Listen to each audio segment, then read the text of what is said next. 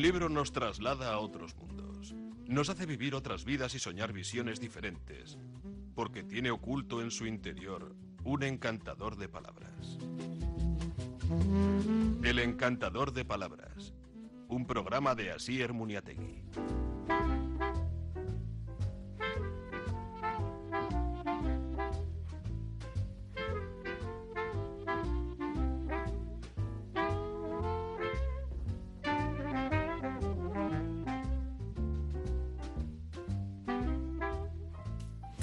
Kaixo atzaldean zer modu songi etorriak. Bueno, gaur e, amitxango gara Juan Eslava galan hartuko dugu eta, bueno, ba, bere azken e, nazien, e, bueno, ba, enciklopedia horretaz ere itzengo dugun, gure lankide diren e, Cristina Maestro eta Leire Argandoñarekin eta Iñaki Estebanerekin, bueno, ba, bai frantziar e, idazlean e, Filipen e, Inhumanos izeneko e, liburua eta bai John Lekarrek ere bere azken hilda geroko urtebete ba, pasatu da mm, atzo bertan eta ba, liburu berri bat ere plazatu da eta estatuan datorren hilean edo etorreko da. Buenas tardes, amigas, amigos, bienvenidos eh, este lunes al Encantador de Palabras. Hoy estaremos con nuestras compañeras Cristina Maestra y Luis Gandoña y el escritor eh, Juan Eslava Galán con esa enciclopedia nazi que bueno pues letra por letra nos va explicando pues mucha mucha historia del nazismo y de los conceptos nazis. Y también hablaremos con Iñaki Esteban también de dos eh, escritores importantes desde Francia Philippe con eh, Inhumanos y hablaremos también de la última obra se cumple eh, ayer un año de la muerte de John Le Carré y bueno, y según, bueno, pues su su agente lo tenía terminado en el 2014 y después de su muerte si querían que lo publicaran, etcétera, etcétera. Bueno, hablaremos de todo ello también con nuestro compañero Iñaki Esteban aquí, el encantador de palabras. Y vamos ya con nuestras compañeras, con Cristina Maestro, de Argandoña y su invitado Juan Eslava Galán.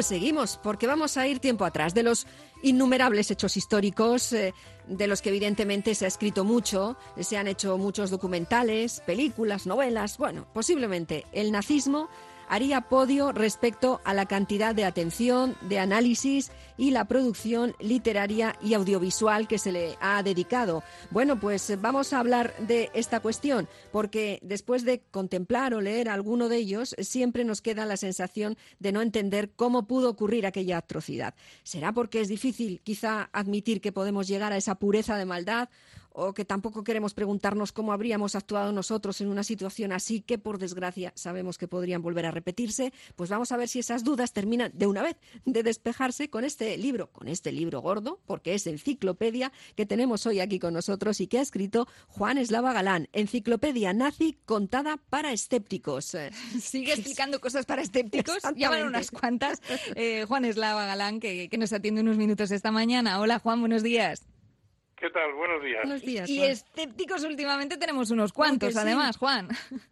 Es muy sano, hay que ser escéptico en la vida porque em, hay múltiples eh, cuestiones que intentan llevarnos al huerto y, y, siempre hay que ponerlo todo en mm. cuestión. Esa es la marca de la inteligencia. Sobre... que yo en mis libros eh, intento hacerlo también. Sobre huertos, desde luego, y llevarse al huerto, eh, el propio Hitler supo muchísimo y dio en unas teclas que ahora mismo nos parecen catastróficas, como efectivamente luego lo fueron en la práctica, pero que en su momento sonaron muy, muy bien esas teclas de, de esos sonidos, ¿verdad? A buena parte de la población. Lo sorprendente es que este hombre era un indocumentado, un hombre sin estudios, bueno, había leído, pero bien, era un, autodidacta y prácticamente un vagabundo hasta hasta ya muy entrada su, su edad. Eh, sin embargo, tenía una cualidad que era era eh, cuando se ponía delante de un a, discursear delante de una multitud eh, era como el flautista de Hamelin, este que se llevaba las ratas al río, pues él, él arrastraba a las masas, porque además sabía decirle a los alemanes lo que los alemanes estaban deseando de oír. Con los alemanes se había cometido una tremenda injusticia después de la Primera Guerra Mundial, el Tratado de Versalles, y, digamos que la sociedad alemana vibraba en ese sentido de, deseo de, de, eh, eh, de, volver a ser eh, lo que habían sido en su momento, y entonces él supo interpretarlo eso muy bien y se llevó al huerto a la gente. Hay una de las entradas de mi enciclopedia nazi es precisamente cómo en tres meses se pasa de una democracia a la dictadura. Y la verdad es que esos primeros meses eh, fueron unas, tuvieron unas acciones de estrategia, por un lado muy echadas para adelante, como, como esa noche de, los cuchillos, o, también otras más civilinas, ¿eh? ¿eh? Y se eh, derrotó, o sea, se echó a un lado a la cuneta a toda la disidencia interna y al presidente, pues viejico de aquel entonces, le vino muy bien que estuviera en el estado que estaba para en ese momento, flac, actuar de una forma letal, Hitler, ¿no? Bueno, hay que pensar, una de las cosas que yo explico ahí es cómo hacen unos campos de internamiento y entonces a los, a los eh, miembros principales de los partidos demócratas que había habido durante la República del Weimar, los meten en esos campos con el pretexto de que es para, para eh, salvarlos de los comunistas que están, que están muy agresivos. O sea, eh, el, cinismo, el cinismo es una cosa y, y obviamente, claro, el que entra en uno de esos campos de reeducación más vale que al salir pues se llama bien tirando a nazi o por lo menos se calle su idea porque eh, existe ese peligro. Es que hubo cientos y miles de campos de ese tipo. es verdad. Uno de los nombres que no podían faltar en esta enciclopedia es el de Eva Braun, ¿verdad? Eh, le dedicas unas cuantas páginas a explicar cómo era ella. Sí, es curioso porque esta era una chica, una chica un poco locuela. Eh, ella, el, el ideal de su vida hubiese sido hubiese sido ser actriz en Hollywood y hacer películas de Tarzán. A ella le encantaba eso de, bueno, de exhibirse también, porque eh, ciertamente era guapa y era atractiva, sobre todo atractiva para su tiempo. Y, y otra de las cosas que hacía cuando Hitler la tenía prácticamente secuestrada allí en su chalet alpino, y una de las cosas que hacía era fichas de cómo había que combinar cada pieza de su ropa, estos zapatos van con esta chaqueta, es decir, que, mm, así de simplona, ¿no? En realidad muy simplona, pero bueno, al final tuvo quizá la grandeza de sacrificarse, cuando pudo salvarse, sacrificarse y, y morir con Hitler en el, en el Hombre, la grandeza, no sé, yo sí no sería una eh, relación cuanto menos desigual, estoy pensando, Juan, porque ella tenía 17 años y, él tenía 40. Bueno, era, era, sí, era absolutamente desigual desde ese punto de vista, ¿no? Es decir, que era... Pero es que este hombre también con las mujeres tenía una relación bastante extraña. Fue también amante o protector de una sobrina que se suicidó por culpa de él precisamente. Es decir, la sexualidad de Hitler, que yo la, la explico ahí, en, el libro, pues e, es, un tanto mm. torcida como, como todo, casi mm. todo en su personalidad es torcido realmente. Ya, o sea, ¿podemos decir que Hitler en su momento fue un ligón? Sí, le encantaban. Sea, es que ese es uno de los aspectos que yo que yo muestro ahí, pero en fin, eh, todo fundamentado con testimonios, ¿no? Por ejemplo, cuando iba y salían las multitudes a aplaudirlo y tal, si veía así a una rubia que le gustara, que el tipo de mujer que a él le gustaba, eh, eh, tenía aleccionado a algún secretario para que le pidiera le pidiera la dirección y luego la invitaba a tomar el té en la Cancillería. Es decir, que hay aspectos de él que, efectivamente de, de ligón. Eh, lo que lo que suele ocurrir al que no se ha comido una rosca cuando le tocaba, eh, cuando era joven, pues luego ya, en fin, de más mayor, cuando tiene el poder que tiene por ser Hitler, pues claro, lo intenta. Ya, no sabía yo que a estas alturas de la vida iba a conseguir Hitler erizarme el pelo en desagrado eh, más, de, o sea, de, por otra faceta a la que hasta ahora conocíamos. Fíjate, eh, es curioso. No tiene techo, no, lo tenía. Eh, pero, y, yo quisiera saber si ahora, por, por, los análisis de la situación y hasta de la propia psique de Hitler, eh, se puede llegar a, saber si de verdad creía en todo aquello que, que, persiguió y en, que la raza aria estaba llamada a, ser superior a las demás, o al final dentro estaba sobre todo pues una cuestión de ego, de, de, matar eh, eh, pues algunas timideces o algunas mm, cuestiones psicológicas internas con las que él se encontraba mal. ¿De verdad, de verdad era sincero consigo mismo en cuanto a ese ideal que persiguió? Aunque parezca increíble, los nazis, por eso es, es, un mundo tan extraño. Hmm. Los nazis eh, crean pseudociencias, ciencias, hmm. es decir, aplican el método científico a, cosas que son absolutamente demenciales, hmm. como por ejemplo lo de la raza aria, ¿no? Lo de esta raza es superior y están convencidos de que como es superior es la que tiene que dominar el mundo y por lo tanto las demás razas son inferiores. Y claro, eso les, pasó factura, por ejemplo, con los rusos, porque despreciando a los rusos como raza inferior, se metieron en un, en un tinglao que acabaron perdiendo la guerra precisamente por los rusos, que de raza inferior no tenían nada. Y, pero, pero en fin, este tipo de locura les lleva también a pensar que los, que los eh, judíos, que precisamente, eh, dado, es decir, si se compara mm, el nivel de población judía, el número de judíos que había en Alemania, con los premios Nobel, sobre todo de física, de química, etcétera, que ganan los judíos, eh, evidentemente no tienen nada de raza inferior. Sin embargo, los clasifican científicamente como que no son humanos. Es decir, hay que llevarse las manos a la cabeza cuando se piensa, no, resulta que los judíos no son humanos, son una especie de microbios que hay que extirpar y de ahí, de ahí el holocausto, ¿no? Es decir, es todo tan demencial y yo, bueno, lo explico ahí y como ellos además se, lo creen, es decir, creen, creen sus propias mentiras y claro, son víctimas también de esa creencia, como es, lógico. Es espeluznante. En la M de esta enciclopedia nos encontramos a Mengele, a Joseph Mengele, eh, que incluso, explicas, eh, llegó a coser a dos niños por la espalda intentando crear una pareja de siameses. Sí, sí, claro, como no tenían valor ninguno la, vida y, no hay ética ninguno en esta gente, obviamente este tipo se dedica a hacer experimentos, algunos de ellos absolutamente demenciales, ¿no?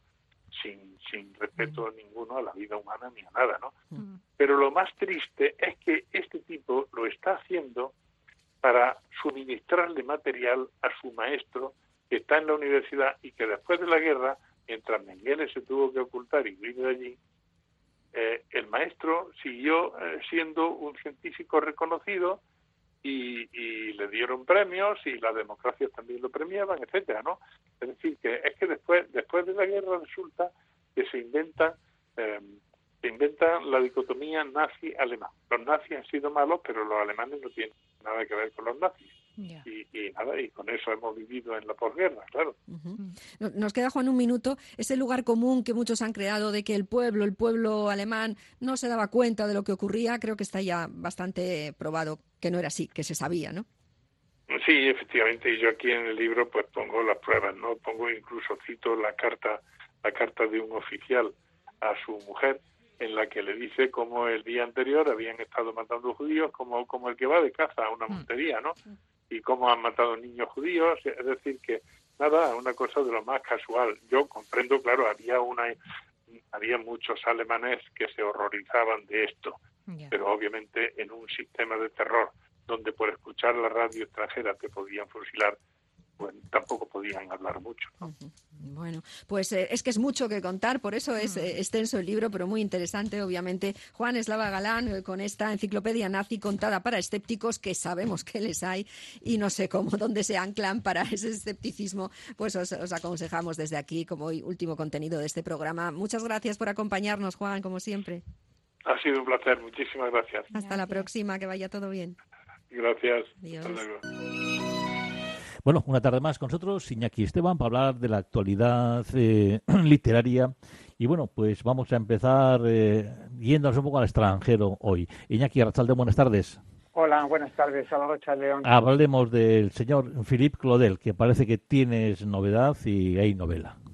Bueno, él estuvo el otro día en Videbarrieta y la verdad es que fue muy interesante escucharle eh, he leído la novela en la que mm, habló sobre todo que se, que se, titula, perdón, eh, Inhumanos y que son como 25 relatos muy cortos con frases muy, muy, muy cortísimas, a veces de una sola palabra entre dos puntos, que eh, tratan de exagerar las cosas que pasan ahora eh, para que el lector tome conciencia de lo que puede pasar pasado mañana. Eso es un poco la... Es una estrategia de ciencia ficción, de novela de anticipación, podría decirse, lo que pasa es que en una clave un poquito más realista. quiero decir? Que no hay eh, naves espaciales Ni, ni, cosas raras de este tipo, sino que todo eh, se produce en unos escenarios que reconoceríamos a primera vista. Entonces, por ejemplo, eh, bueno, que se preguntan, es eh, dos supuestos personajes, los personajes no están nada bien perfilados, lo que significa que podemos ser todos. Sí, sí. ¿Qué hacemos con los viejos? ¿Qué hacemos con los niños? ¿Dónde los metemos? ¿Para qué sirven? O sea, estas preguntas, que quieras que no, eh, la gente se las plantea. Eh, y que, vale, tenemos una especie de barrera moral para no contestar de la peor manera posible. Pero lo que está alertando es que en algún momento esa barrera moral, si no somos conscientes de ella, si no la reforzamos, se puede caer. Hay otra escena muy interesante, que es que, bueno, hay una nevada, ahora que estamos de mal tiempo y tal. Sí. Eh, entonces, es una galería de arte y hay un cadáver de frío, congelado. Entonces, unas, unas personas le preguntan al galerista cuando entra, ¿cuánto vale esta obra de arte? Confundiéndola con una obra de arte real. Y obviamente el, galerista se la vende, le vende el cadáver. Entonces, quiero decir, ¿cómo se comercializa también, no? Lo que, lo que puede, ¿cómo comercializamos al otro, a la otra persona? ¿Cómo somos capaces de venderla? Todo ese tipo de, cosas, como, insisto, con un, con un estilo muy, muy brutal, ¿no? Y muy que también te das cuenta de que son escenas que de algún modo están llevadas al absurdo, que tienen una base realista, pero que están llevadas al absurdo. Sí, sí. Pero que lo peligroso es que ese absurdo puede ocurrir. Esa es un poco la cuestión muy interesante, sí. Todo termina siempre en la credibilidad, ¿no? Que nos, que nos aporten las, las palabras y la historia y, bueno, pues aquello que reflejan los, los relatos en este caso. Un poco como, sí, bueno, el cine el título de, de Inhumanos ya, ya, quiero decir, ya empieza, eh, no sé, ¿no? Empieza a decirnos de lo que un poco, un poco de lo que va a tratar el tema. Es también, eh, eh, tiene una experiencia muy directa de trabajando con eh, en las cárceles, mm. con niños discapacitados, es director de cine también. Eh, y entonces ve, ve, o sea, ha visto esa, esa, esa unas realidades que en realidad se nos eh, esconden, ¿no? Por decirlo de alguna manera, o que no las vemos, o que no, o que no hay veces que, que, bien, que podemos tenerlas a nuestro alrededor o directamente, pero que no suele ser siempre lo, lo habitual también. Y que también yo creo que le han servido para, para hacer este tipo de literatura tan de tan de bofetada, ¿no? Tan de, en fin, tan de llamar la atención un poco a la conciencia del lector. Eh, es, fue también el, el, el, ganador de, del, del concurso de los de los eh, digamos de los bachilleres se traduciría así no que es el premio es el premio más importante de, de Francia pero dedicado a, a, los estudiantes, quiero decir, a los estudiantes de bachillerato, ¿no? que en el mm. fondo son los que eligen ese premio, el premio Goncourt con un jurado de por medio tal y todo eso. O sea que sí, sí, sí, es, son cosas nuevas también, quiero decir, ya nos salimos un poco de, de la literatura así como más habitual, ¿no? Y más de, no sé, de la literatura incluso de que, que se asocia al, al, entretenimiento, a tal, a la diversión, a la fantasía, o al realismo o, digamos a la clave política o de la guerra civil o de lo otro o de más allá, sino que es un, tipo de, de, con, esa inhumanidad es un tipo de literatura humanista en el fondo, sí. Bueno, pues vamos con otro personaje del cual se cumple pues un año del fallecimiento y bueno, pues eh, de nuevo hay una obra póstuma con muy buenas críticas, proyecto Silver View. Cuéntanos.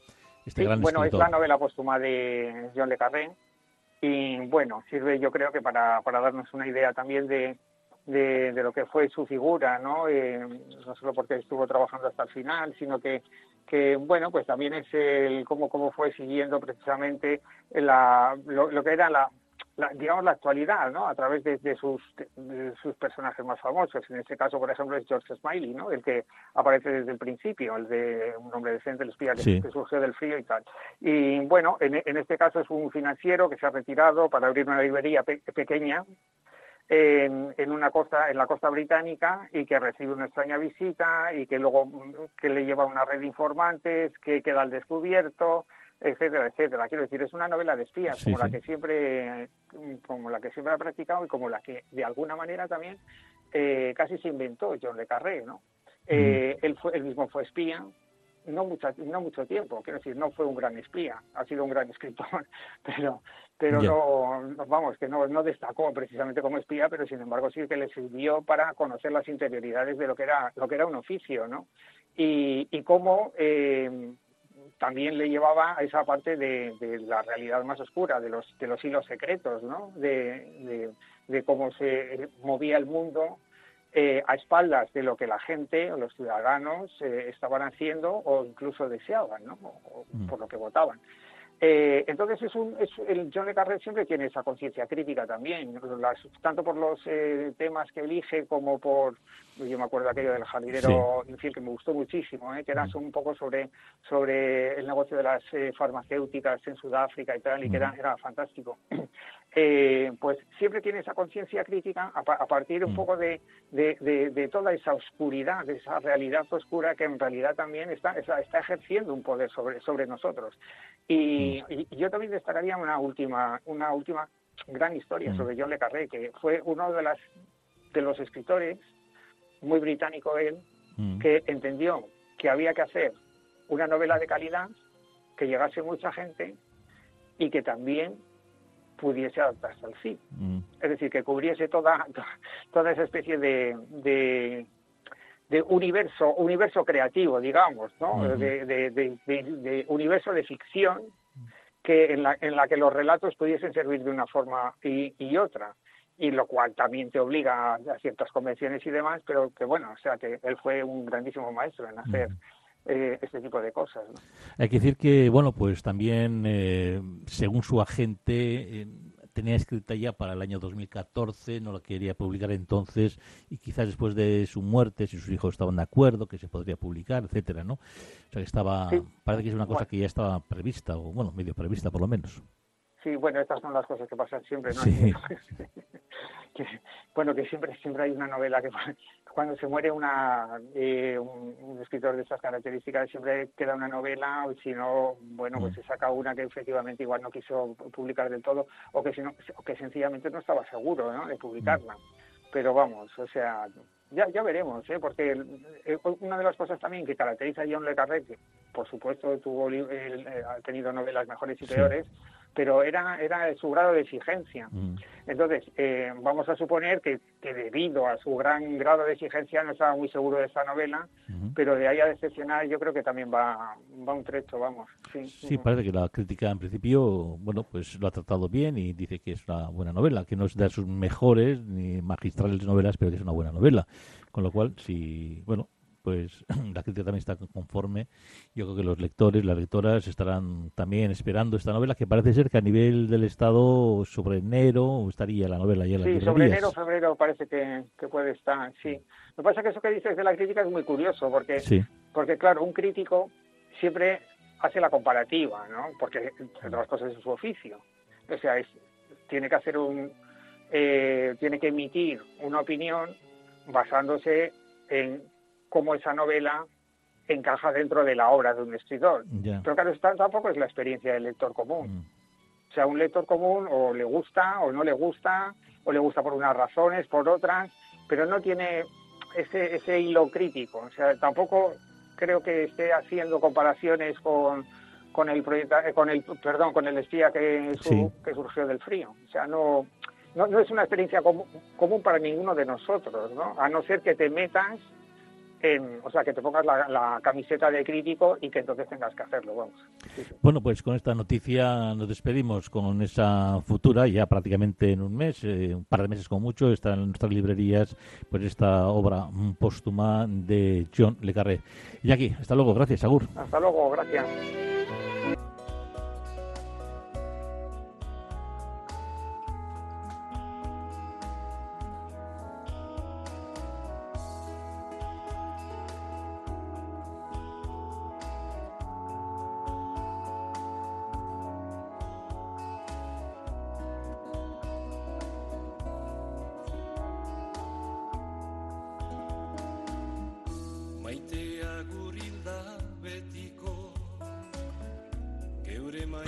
Bueno, con la voz de Juan Urquiaga y los textos de Esteban Urquiaga La Guacheta, eh, alguien que ha cantado también muchísimas rancheras, eh, El odio a Juan Gabriel y los nexos de un hijo con el narco, los claroscuros de Vicente Fernández. La escritora Olga Bornat eh, ha escrito un nuevo libro, El último rey, la biografía no autorizada del ídolo de rancheras. Nosotros que estamos muy dados a rancheras y a rancheras traducidas a la euskera, etcétera. Pues por debajo de su sombrero de charro de pelo de liebre, sus largas patillas y bigote negro, asomaba siempre una barguita parrandera. Vicente Fernández nunca se pareció a su ídolo, Pedro Infante, de cintura minúscula, estilizada. La esencia de la seducción de Chente supo explotar mm, procedía de su concepto de virilidad. Un mariachi o es guapo o es macho. Y con esta premisa por bandera, tanto encima como fuera de las tablas, construyó su historia. No soportaba al que durante años compartía con él la herencia de la música ranchera, los únicos ídolos vivos entonces del género, Juan Gabriel, porque era homosexual y peor aún, amanerado. Tampoco dudó nunca en considerarse públicamente como un mujeriego y alardear de sus conquistas, aunque su esposa, María del Refugio, Abarca, que apellido, Cuca, eh, lo esperaba siempre en casa tratando de sostener los frágiles pilares de aquella familia. El secuestro de su hijo mayor y los vínculos con el cártel de Sinaloa del mediano mm, son algunos de los episodios de la vida de Chente que desvela esta escritora Olga Ornat en este libro, en El último rey la biografía no autorizada del máximo exponente de la música típica mexicana. La autora argentina, que ha publicado otras biografías polémicas, como la de Felipe el Oscuro, eh, sobre la vida del expresidente Felipe Calderón, o la de Marta Sagún, la jefa esposa del, del expresidente Vicente Fox, decidió escribir sobre Fernández como un homenaje a su madre. El libro abarca desde el nacimiento del intérprete en la zona rural, a las afueras de Guadalajara, en Jalisco, el 17 de febrero del 40, o en Tintán, el Alto, hasta la caída que sufrió en agosto a sus 81 años que le provocó un golpe en las cervicales, lastimándose la médula y dejándolo sin movilidad en brazos y piernas. bueno, pues ahí está esta biografía, como decimos, no autorizada. Eh, según la autora, supone el momento más traumático de su vida, el secuestro de su hijo Vicente, con ese arranca la biografía, eh, Vicente Junior, de más de 121 días en 1998 y la posible participación en él del villano del libro, Gerardo Fernández. Bueno, pues eh, ahí está, para los que les interese. Bueno, pues hoy hemos hablado también, como no, de Juan Eslava Galán, de esa enciclopedia nazi contada para escépticos, el mundo nazi, de la A a la Z, con nuestras compañeras, como decimos, con Cristina Maestro, con Leila Argandoña, publicado por Planeta, como veis una, una obra ambiciosa. Y bueno, pues qué deciros, se puede ver cualquier letra, cualquier palabra y de ahí sacar lo que es, por ejemplo, pues la, el águila imperial, el águila de las alas desplegadas que sostiene la esvástica coronada con hojas de roble, emblema de la Alemania nazi, era una herencia de los regímenes políticos que la precedieron, el Segundo Reich del 1871 a 1918 y la República de Weimar de 1919 a 1933. Bueno, pues todos estos datos, el águila negra, que fue la, esta enseña de la orden teutónica que conquistó los territorios bálticos en la Edad Media y se representaba en vuelo esplayado, o sea, de frente, a las abiertas, apuntando hacia abajo, patas y plumas, bueno, pues todo eso viene explicado en esta enciclopedia de Juan Eslava Galán. Y a nosotros nos, solamente nos queda decir que no nos quedan minutos para seguir explicando nada, que llega la luna y con ella nos despedimos. Bueno, hasta mañana. Bueno, la uno, Chincho Billi, seguido, tal de usted itzenean así, ermuniete inaugurada su jainko lagun, mucho diotez, bierrotze. Aio, aio.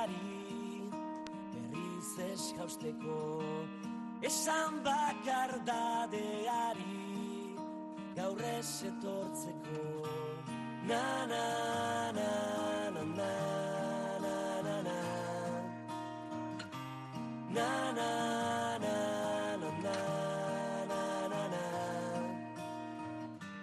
Eusten nauen soka zara Aitotzen nauena Ametsak sortu zizkidana Galtzen dituena Na